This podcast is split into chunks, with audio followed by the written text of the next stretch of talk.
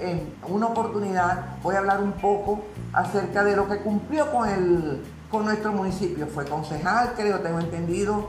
Eh, sé que fue concejal, ¿verdad que sí, David? Claro, claro. Fue concejal, eh, cumplió un rol como alcalde de nuestra ciudad, fue fundador de En el año 92 yo fui En alcalde. el año 92 Eso es bastante. bastante, fundador de Fundacadén, médico psiquiatra especialista en neurolingüística. Ajá. ¿sí? Entonces, un hombre al cual me siento de verdad muy agradecida con él de que esté hoy en nuestro programa y aparte de eso, un hombre que tiene una fibra humana muy, muy especial, un hombre que se dedicó en cuerpo y alma y corazón en aquella época a recoger a los enfermos mentales, los recogía, los llevaba a su casa, a cualquier parte, le brindaba auxilio necesario y luego veía de qué manera tratarlo.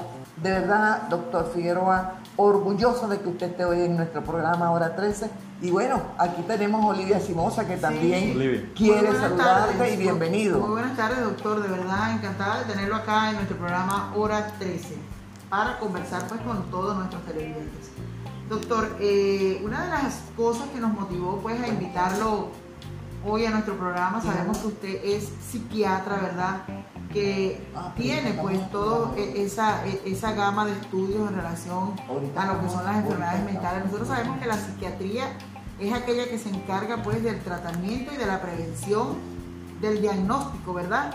De todas esas enfermedades mentales. Ahora la pregunta es, quisiéramos que usted le explicara a nuestros televidentes eh, esas enfermedades mentales que tienen los ciudadanos, ¿son hereditarias o son a raíz, son obtenidas o adquiridas a raíz de ese entorno social que vive el ciudadano?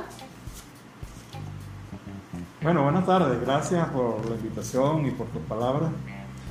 Yo le decía antes de empezar que uno ahora con, con el tapabocas es un problema, ¿no? Porque uno está hablando, a veces uno ve a una persona y no, no lo Pierde la reconoce. identidad. No va a tener que ponerse aquí David. Yo, yo me la quito Pero ¿quién no me- conoce a para que David me vean la Figueroa? cara que soy yo. Me voy a quitar los lentes también, pero me voy a poner mi cosa porque es lo, lo- es lo correcto y tenemos que... Todo el mundo conoce a David Figueroa. Sí, sí, pero que me vean la cara para que sepan que soy yo. Porque Claro. es muy fácil que. Entonces, hay que dar el ejemplo. Además, me parece que Sí. los medios tenemos que dar el ejemplo. Es incómodo, pero hay Claro, que hacer. exacto, Hay sí, que hacer. Bueno, mira, la psiquiatría es una especialidad de la medicina. Ajá. ¿verdad? Uno para ser psiquiatra tiene que ser médico y después hacer un posgrado. Que se encarga del estudio y el tratamiento, diagnóstico y tratamiento de las enfermedades mentales, así como, qué sé yo, la dermatología se encarga del estudio de las enfermedades de la piel, la urología, el estudio de las enfermedades de los riñones, etcétera. Hay una rama de la medicina que se encarga de los problemas mentales.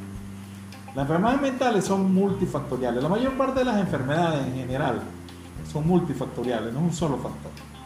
Por ejemplo, saliéndonos de la psiquiatría, si tú eres hipertensa, eso tiene factores genéticos, Claro. factores hereditarios. A lo mejor tu papá, tu abuelo fueron hipertensos, pero también tiene factores emocionales. Ajá. Hay gente que tiene problemas, tiene estrés y se le sube la tensión. O sea que en general es una mezcla de factores genéticos y factores eh, familiares, culturales y sociales. Entonces, cada paciente es diferente. Hay pacientes donde lo, lo hereditario es mar- marcado. Por ejemplo, si alguien es diabético, lo más probable es que su familia haya diabetes.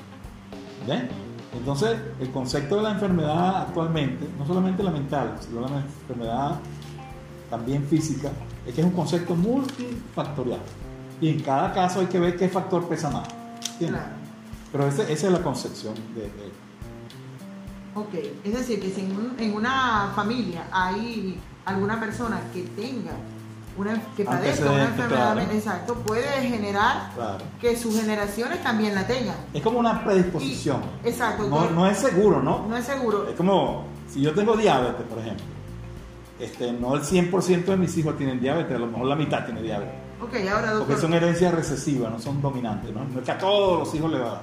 Ok, ahora doctor, pero le hacía yo una pregunta, le, le- le decía, ese entorno de la sociedad, el los problemas que, que- que tiene una familia, puede generar que una persona, que un individuo eh, manifieste problemas eh, mentales, emocionales, puede llegar a, a- tenerlos. Claro, claro, claro. Como te decía antes. Es decir, vamos a, colocarnos un poco en, lo actual, ¿no?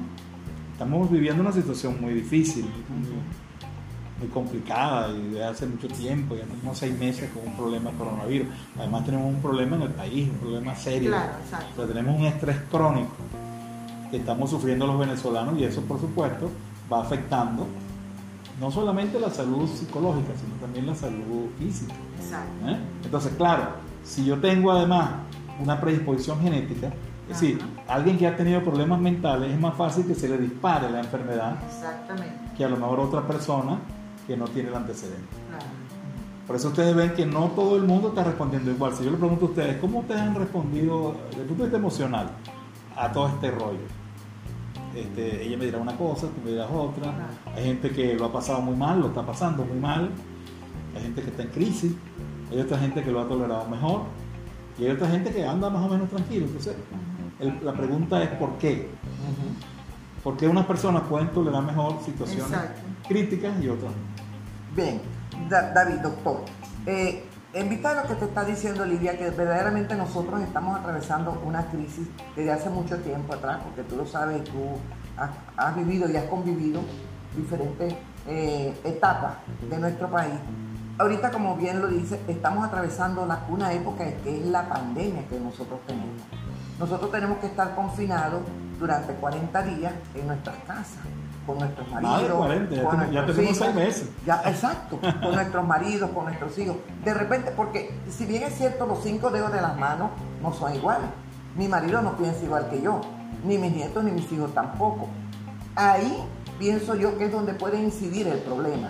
¿Cómo hacer nosotros para atacar esta situación que se nos puede llegar a, prese- a presentar o a salirse de nuestras manos? Porque, por ejemplo, yo todos los días voy a estar viendo a mi marido, concha, Dios mío, pero que este hombre se da cuenta que si la mata quedó mal puesta aquí o que si no se puso el cubierto bien aquí. Porque no, no- yo no estoy acostumbrada, me refiero al decir yo eh, generalizando, a convivir todos los días con él debido a esta pandemia que he tenido que convivir todo este tiempo, ¿cómo podríamos nosotros llegar a tratar de solucionar o solventar en un momento dado que se nos presentara un problema como tal? Claro, claro. Entonces, lo más importante es ese concepto, ¿no? Porque una persona se siente mal y porque otras no. Usualmente lo que pasa es la interpretación que la, la persona hace del hecho y no el hecho en sí mismo. Es la interpretación que yo hago. Por ejemplo, si yo estoy en una cola, una tranca de tráfico, es un problema, ¿verdad? O sea, porque tengo que llegar a un sitio y no puedo. ¿Cuál es la actitud de los, de los choferes? Es la misma. Todos No. lo hemos vivido, no. Hay una gente No que se, son agresivos. hay una gente que se pone agresiva, se jala los pelos, le da golpes al carro. Y en cambio hay otros que se ponen a oír radio, se ponen a A leer, dominó. a dominó. Entonces, ¿qué es lo que cambia? La cola es igual para los dos. Lo que cambia es la interpretación del hecho. Entonces, si una persona ante esta situación lo ve como caótico, me voy a morir, esto no va a pasar nunca, este, eh, mis hijos se me van a morir, me voy a empobrecer, voy a, a cerrar negocio, todo, todo ese pensamiento, los pensamientos generan conducta, generan emociones. Si yo pienso eso, ¿qué emoción tengo? Me voy a morir, esto no tiene remedio, ya estamos fregados, no hay salida. ¿Qué, emoción puedo sentir? Miedo, tristeza, rabia. Angustia. Claro. ¿Y qué conductas tengo? ¿Verdad? Me, me- me deprimo. Claro. No quiero salir, lloro, eh, me- me- no me quiero comer, me, aíslo. Exactamente. Entonces, fíjense que el asunto está en la interpretación de los hechos, no el hecho en sí. Y eso genera, doctor, ya que usted eh, trae pues eso a colación y lo enlazamos con todo lo que ha venido ocurriendo en las familias venezolanas a raíz de esta pandemia y a raíz de esta crisis económica, social y política que vive nuestro país, el hecho de que eh, hayan eh, más violencia en, los hogares, ¿verdad? El hecho de que haya habido eh, más separaciones también, el hecho de que haya más maltrato infantil, todo esto, toda esta angustia ha generado que se llegue a eso. De hecho, se habla hasta de un femicidio también en muchos, en muchos hogares. Pues, todo esto lo, lo vemos y, y es importante que el ciudadano conozca y sepa cómo enfrentar todas estas situaciones y de eso pues vamos a hablar un poquito en el próximo segmento. Queremos que usted nos explique, que le explique a la, a la- a la comunidad cómo hacer, cómo tomar esto. Sabemos que es difícil para los ciudadanos, no es fácil que una familia no tenga que comer No es fácil que una familia se le muera a una persona allí al lado y no tenga cómo trasladarlo. No es fácil saber que, no tengo el medicamento para salvarle una vida a alguien. Esto es difícil. Entonces queremos que usted como psiquiatra, como persona preparada en esto, nos lleve pues y le explique a la gente qué hacer. Claro. Bueno, fíjense, este, lo primero es lo siguiente. Lo primero es darle legitimidad a muchas cosas. ¿no? Sí, si hay una enfermedad que es cierta, si no hay gasolina y es cierto, si no me alcanza dinero y es cierto, es natural y es comprensible que me sienta preocupado. Claro. Entonces yo hablo de darle legitimidad. El miedo es una emoción normal. El miedo lo que te dice es que hay una amenaza. Y el miedo lo sentimos todos. Pero una cosa es el miedo y otra cosa es el pánico. Y el miedo es libre. Claro, y el pánico es extremo y si se convierte en un problema. Pero el miedo lo tenemos todos. Entonces hay que decirle a la gente primero, mire, es comprensible que usted se sienta mal, que de golpe no duerma bien, que esté irritable, que esté preocupado. Eso es normal. O sea, no podemos meter a todo el mundo en un paquete de que eso está enfermo. No, no, no. Eso es normal. es como si a mí se me muere alguien o me deja mi pareja, yo estoy triste. Es normal. La respuesta emocional va en función de la situación. El problema es el límite que yo me pasé. A mí se me murió alguien y estoy triste, pero eso no implica que yo me voy a suicidar. Ni me voy a meter en un cuarto y no voy a salir más nunca. Y no voy a comer y no me voy a bañar. Ya eso no es duelo, ya eso es otra cosa. Así es, doctor. Pero de eso y mucho más vamos a hablar en el próximo segmento. Ya regresamos con ustedes en nuestro tercer segmento por acá, por su hora 13, por Antorcha TV. Ya volvemos.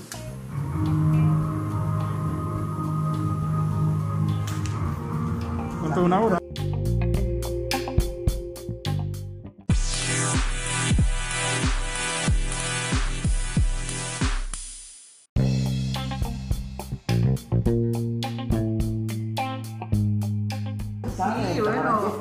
Sí, continuamos acá con nuestro tercer segmento ya pues de nuestra hora 13. Por acá estamos conversando con el doctor David Figueroa, médico psiquiatra. Muchos de ustedes lo conocen han estado con él, han conversado.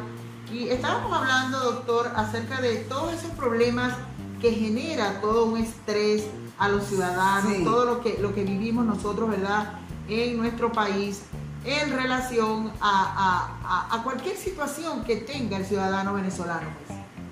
Claro, entonces fíjense, yo les decía antes que lo primero es darle legitimidad a lo que tú sientes. ¿verdad? Tienes miedo, estás preocupado, está bien te da ganas de llorar de vez en cuando, llora. Llora, grita. No, se asusten por eso. Todo tiene, todo tiene un límite, todo tiene un límite. Ahora bien, fíjense, este, una de las cosas importantes es que, ¿por qué la gente tiene miedo? Porque, oye, es una infección existe, ¿no? No es inventada.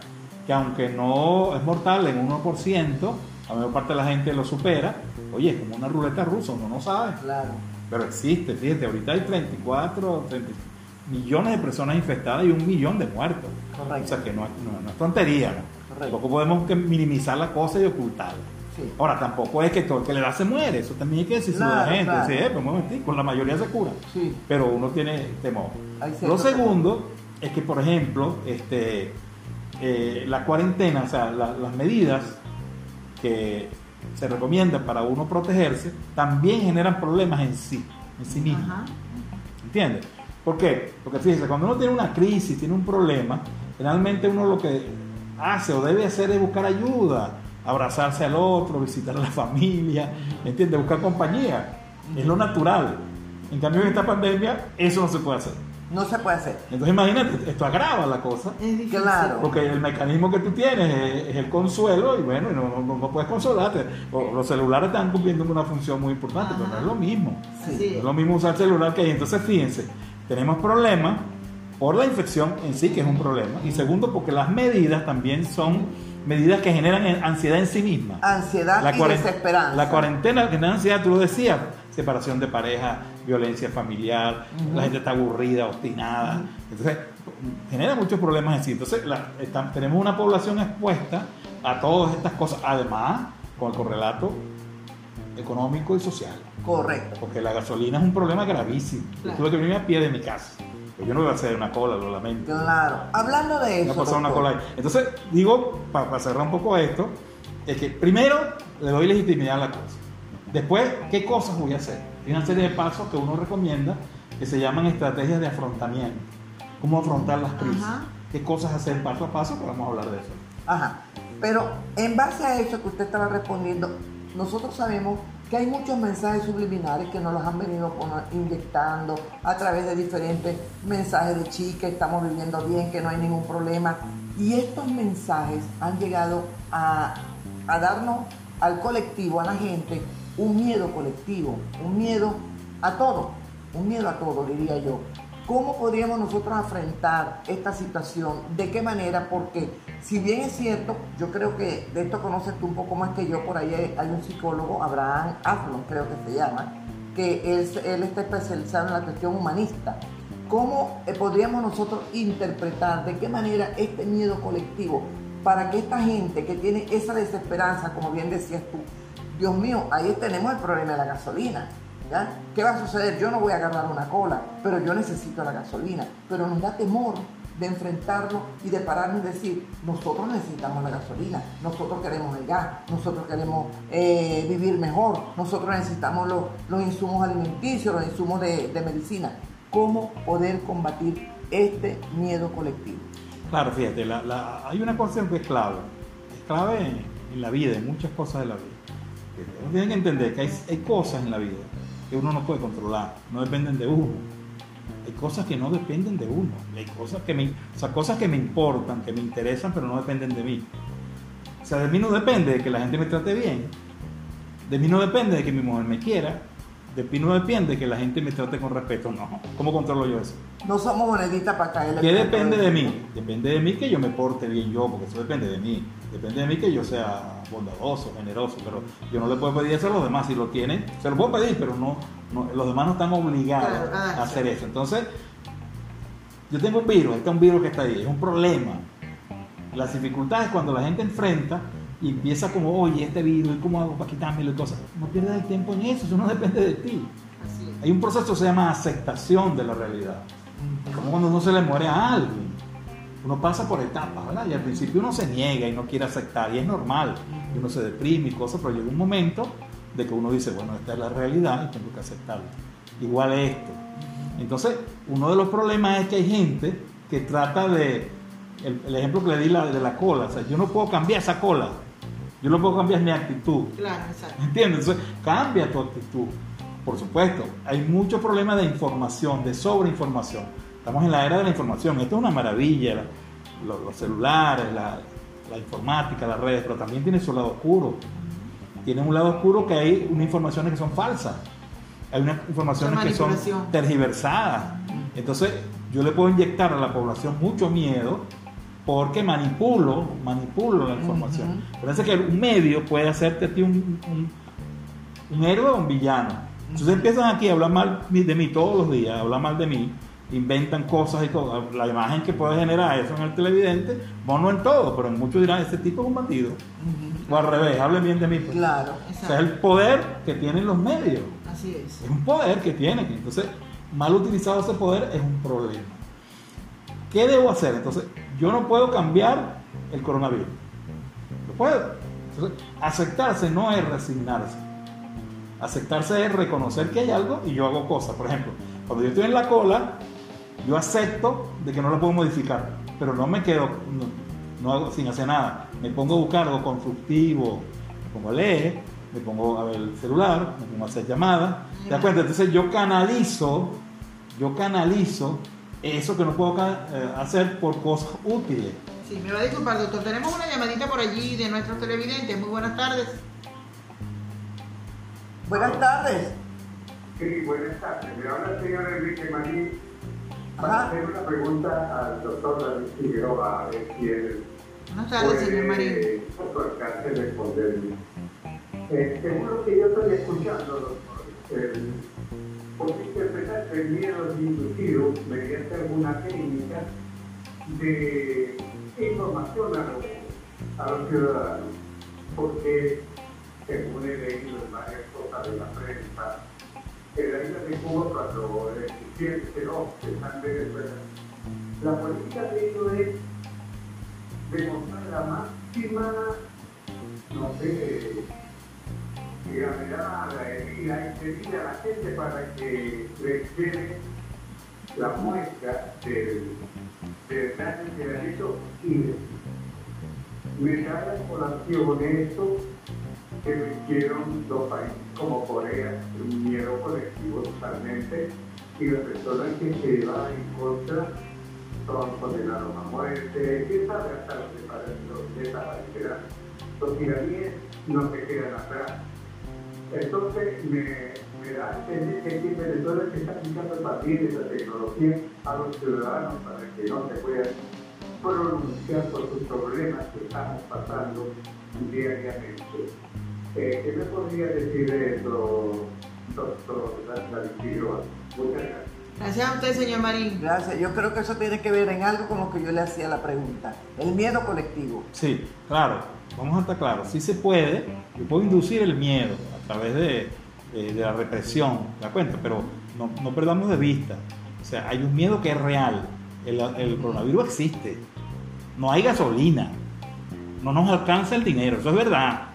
Eso no es inducido. Ahora, sí puede haber exageraciones. Entonces, por eso es que es muy importante que la persona verifique la fuente de información.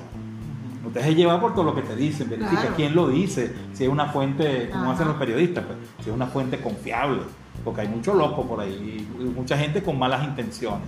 Pero las dos cosas son ciertas, se puede manipular, pero entender que el miedo existe. Es decir, Claro. ¿qué es lo que es el miedo? Pues es una respuesta ante una amenaza.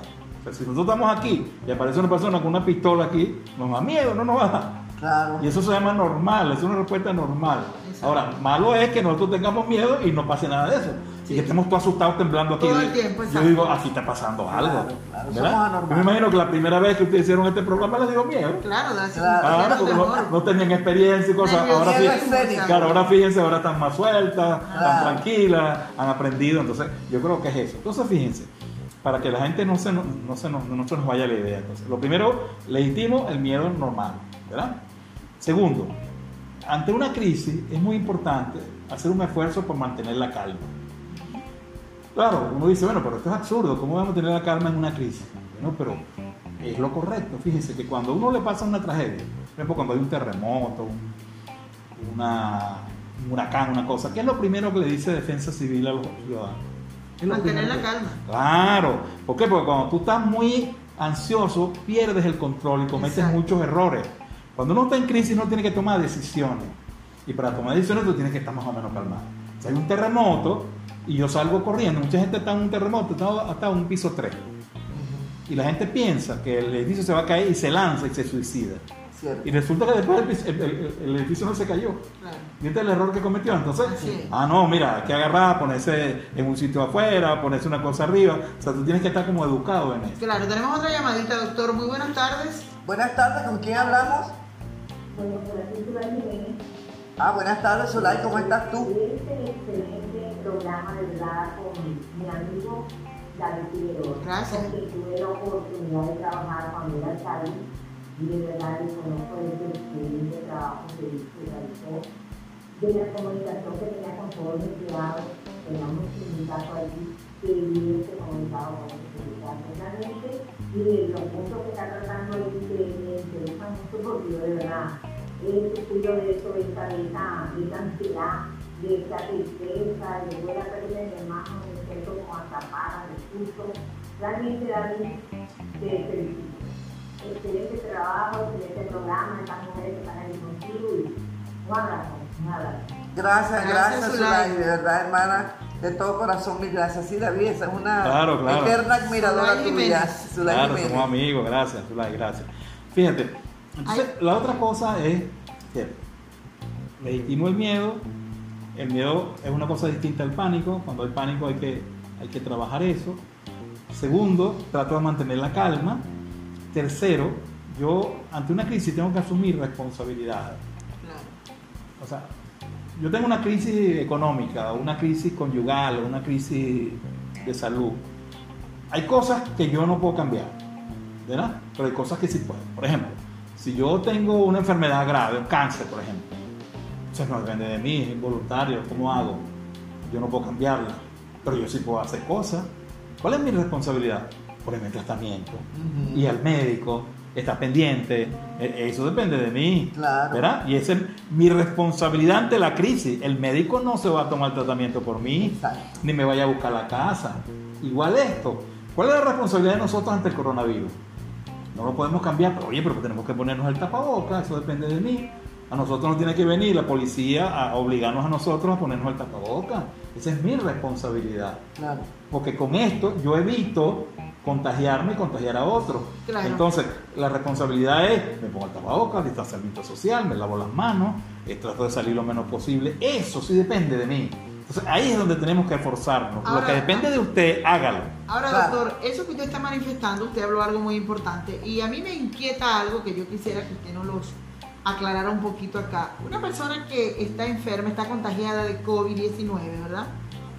Eh, ¿Puede afectarla psicológicamente eh, eh, eh, que su enfermedad avance o puede llegar hasta morir? Si esa persona no controla sus emociones, porque también hay un miedo eh, interno, un miedo a que esa persona puede, puede morir. Sí, creo que me entendió la... Sí, sí, sí, claro. Ajá, entonces, eso lo vamos a conversar en el próximo segmento porque ya nos vamos a dar... Está pasando Sí. rapidito el tiempo. De más de rápido. Y otra cosa, Olivia, y discúlpame mi corazón, que hay algo que yo lo viví en carne propia. Esa persona que dice tener COVID se siente rechazada por las personas que están a su Estigma, alrededor. sí. Entonces, ¿qué puede esa, ¿cómo puede esa persona? Me disculpa, Olivia. No, no, son dos preguntas, mi amor, ahí están Sí. pegaditas. Ok. Así es. Pero ya volvemos con tu hora 13, ese postrecito que con todo amor te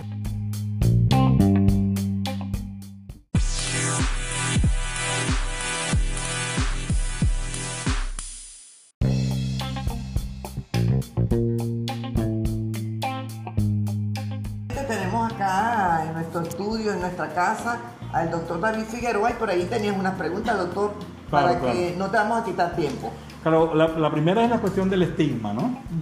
Es decir, mire, hay 34 millones de personas contagiadas y se dice que no son 34, que son por lo menos el 10% de la población del mundo. Estamos hablando que, que esas cifras no son reales, esas cifras que nos dicen toda la noche de Delcy Rodríguez, multiplíquenlo por 10, porque las pruebas no se están haciendo bien, etc. Entonces, tenemos que entender que esto es algo involuntario, que nos puede pasar a todos, que la gente no es culpable de, contagiarse. Lo que sí es que, la palabra, responsabilidad. ¿verdad? Hay que ser responsable. Responsable es que si yo estoy contagiado, yo tengo que extremar las medidas, tengo que hacer mi cuarentena y ya. Pero la gente más bien necesita apoyo, necesita ayuda. Y ahí entro a la otra pregunta que tú decías, es decir, ¿cómo afecta eh, el sistema inmunológico las emociones? Nosotros sabemos que hay una situación que se llama estrés. El estrés es una respuesta ante situaciones amenazantes, ¿no? Pero si yo tengo un estrés crónico de mucho tiempo, problemas, problemas y me preocupo, eh, el estrés produce liberación de una sustancia, una hormona que se llama el cortisol. Y eso baja las defensas. Por eso es que cuando tú estás deprimido, estás ansioso, te da cualquier cosa, te enfermas más, te complicas más. Por ejemplo, si ustedes tienen una persona con una enfermedad, qué sé yo, un cáncer de mama, dos mujeres, diez mujeres con cáncer de mama, y hay una que es optimista, que eh, asume las cosas con, con, con- con realismo, y hay otra que se echa a morir, que llora, se deprime. ¿Cuál de las dos cree usted que va a responder mejor el tratamiento? Esa optimista. La Claro, ¿por qué? Porque el cuerpo tiene un sistema de defensa normal. Entonces, cuando uno es optimista, eso aumenta las defensas. Por eso no quiere decir que porque yo sea optimista no me voy a enfermar, pero contribuye a eso. Entonces, en este momento necesitamos que nuestro sistema de defensa esté lo mejor posible. Así. Y resulta que está lo peor posible. Esos son los problemas, las contradicciones que hay aquí. Entonces, hay que entender que esto está generando problemas gravísimos en el mundo no solamente en salud, sino sociales, económicos. Profunda, hay una profunda crisis económica en el mundo. Hay problemas políticos, problemas muy serios. El presidente de los Estados Unidos tiene COVID. pues. No es usted lo que significa eso. O sea que esto es un problemón al que nos estamos enfrentando. Así es, doctor. Por aquí tenemos unos mensajitos que envía nuestra gente, ¿verdad? Nuestros televidentes. Eh, por aquí hay uno. Bueno, este teléfono no me abre, pero bueno. En relación a el sector educativo, hay un docente por aquí que manifiesta que con toda la situación que están viviendo los educadores ahorita, de ganar 1.5 dólares mensuales, de no tener eh, cómo trasladarse a una institución, de no tener alimentos, bueno, todo lo que vive el venezolano. ¿Cómo, preguntan ellos, cómo pueden ellos superar esa crisis emocional? Esa y es lo, que es lo que hemos venido hablando y, y- y conversando, pues, en relación a los problemas sociales. Claro. Dice por aquí otro, dice, buenas tardes doctor, saludos. Eh, a ver cómo nos sugiere a los formadores de la enseñanza, doctor David, en sentido emocional, recomendaciones u otros factores actualmente. Gracias, es la misma... Claro, fíjese. Eh, Cualquier crisis, fíjese que las Ajá. crisis pueden ser económicas, sociales, de salud, sentimentales, todos tenemos crisis. Claro. Entonces las crisis tienen unas características comunes, ¿verdad? Que es que hay crisis que cuando yo digo, yo gano 1.5 dólares mensuales, ¿cómo hago para eso? ¿Verdad? Para Yo- sobrevivir, pues. y resulta que la canasta básica son 100 dólares, 200 dólares. Ajá. Es obvio que ahí hay un desbalance, es obvio que hay una preocupación, que hay un estrés, que materialmente es imposible que una persona sobreviva así. Pues la persona que hace, pues, busca por ahí, tiene otro trabajo y está pasando necesidades. Claro, El, el asunto es que volvamos a lo mismo, es decir, al proceso de, de adaptación, ¿no? Es decir, yo me gano 1.5 dólares. ¿Y qué hago entonces? Entonces me meto en un cuarto a llorar a quejarme nada más? ¿O qué hago? ¿Cómo, cómo yo respondo constructivamente eso? Lo que están haciendo los maestros ahorita, Ajá. protesten, reclamen, exijan, es una manera constructiva de eso. Ahora, mi realidad es esa, Claro, eso es lo que es, tengo. así es. ¿verdad? Y, y el sueldo que me van a poner a mí no depende de mí, pero yo, si depende de mí, protestar. Así Claro. Y si depende de mí, llamar a los programas y, y salir por ahí y hacer huelga, porque Claro. vivimos teóricamente en un país democrático, que hay derecho a la huelga, hay derecho a la protesta, hay derecho a disentir. 68, Constitución. ¿Entiendes? Entonces, eh, cuando la gente hace algo, la gente, a pesar de que la está pasando muy mal, se siente mejor consigo mismo. Claro. Claro. Pues eh, lo, lo peor de la vida es tú no hacer nada. Que tú digas, oye, me maltrataron, violaron mis derechos humanos, me robaron, me, me- me expropiaron mi negocio. Y yo no hice nada. En cambio tú dices, no, pero yo protesté y fui para acá, fui para allá. ¿Resolví el problema? A lo mejor no, pero por lo menos lo hice. Internamente te Claro, sientes claro, porque la autoestima es que yo haga Claro. cosas. Ahora, yo trato de hacer cosas, a lo mejor tengo éxito o no. Claro. Aquí se ha tratado, mucha gente quiere que, que- que las cosas cambien. Y no han cambiado como uno quisiera, pero hay que seguir luchando. En vez de, en vez de entregarnos y rendirnos, hay que seguir luchando. Hay que seguir hacia Cuando, adelante. cuando tú, cuando tú luchas, eso te permite a ti eh, que tu sistema inmunológico se mantenga, que tengas esperanza. Es lo que hablamos de los enfermos, ¿entiendes? Claro. Tengo un cáncer, pero tengo esperanza. Yo no me voy a entregar, yo voy a luchar. A lo mejor lo logro, a lo mejor no. Pero el que se entrega, Una gran autoestima de claro. que por se entrega pierde, doctor. Claro, entonces yo creo que ese es el concepto básico Hay ante otro- las crisis. Hay otro mensajito por aquí de Arixa, de nuestro televidente. Dice, buenas tardes. Para el día 6 de diciembre verán que aparece el transporte a llevar a la gente a votar. Luego, Ya está apareciendo hasta un bono. Ajá, luego le dan su caja Clark, eh, la bombona llena, La 20 litros de gasolina, un Ya está tambor de un bono de agua. Y 950. de paso le ponen la vacuna rusa. Ah. Eh, bueno, esto es el mensaje de nuestro televidente, de verdad. problema diario. Saludos para ustedes. Y uno último que está por aquí, que no voy a dejar de leerlo porque verdaderamente dice, buenas tardes para el doctor. El virus es creado, dice, ¿el virus es creado o es una obra de Dios? Todavía no. Bueno, vamos a empezar por ahí. Es- Eso, eso está en discusión, ¿no? Yo no me atrevo a decir Claro. algo ya. Es decir, hay gente que dice que en China hubo un, fue hecho premeditadamente. Eso aparentemente no está demostrado y yo no, no tengo pruebas de eso. Claro, Pero yo no creo, no es bueno mezclar las cosas religiosas con esto. así Claro. es. ¿Por qué? Porque eso ha existido siempre. La pandemia no es la primera vez que ocurre en la humanidad, Ajá, por Dios. O sea, claro. Entonces, Sí, eh, eh, si le buscamos una explicación mística y religiosa y decimos, no, es porque nosotros nos portamos mal, que los seres humanos somos unos vagabundos y cosas, lo que agravamos es el problema. Yo creo que esto no tiene nada que ver con la cuestión religiosa. Esto tiene que ver con riesgos que ocurren en cualquier eh, situación. Y lo que tiene que generar en nosotros es aprendizaje. Tenemos que activar mejor el sistema de salud, tenemos que mejorar los hospitales, tenemos que hacer más investigación sobre estos virus. Pero si nos quedamos en lo mágico y en lo religioso, entonces vamos a, pensar que esto es un castigo divino. Yo no creo que, eh, más, que sería injusto que pagamos justo por, por- por pecadores. O sea- si Dios quiere castigar a alguien, que castiga a los malos, va a castigar a los buenos.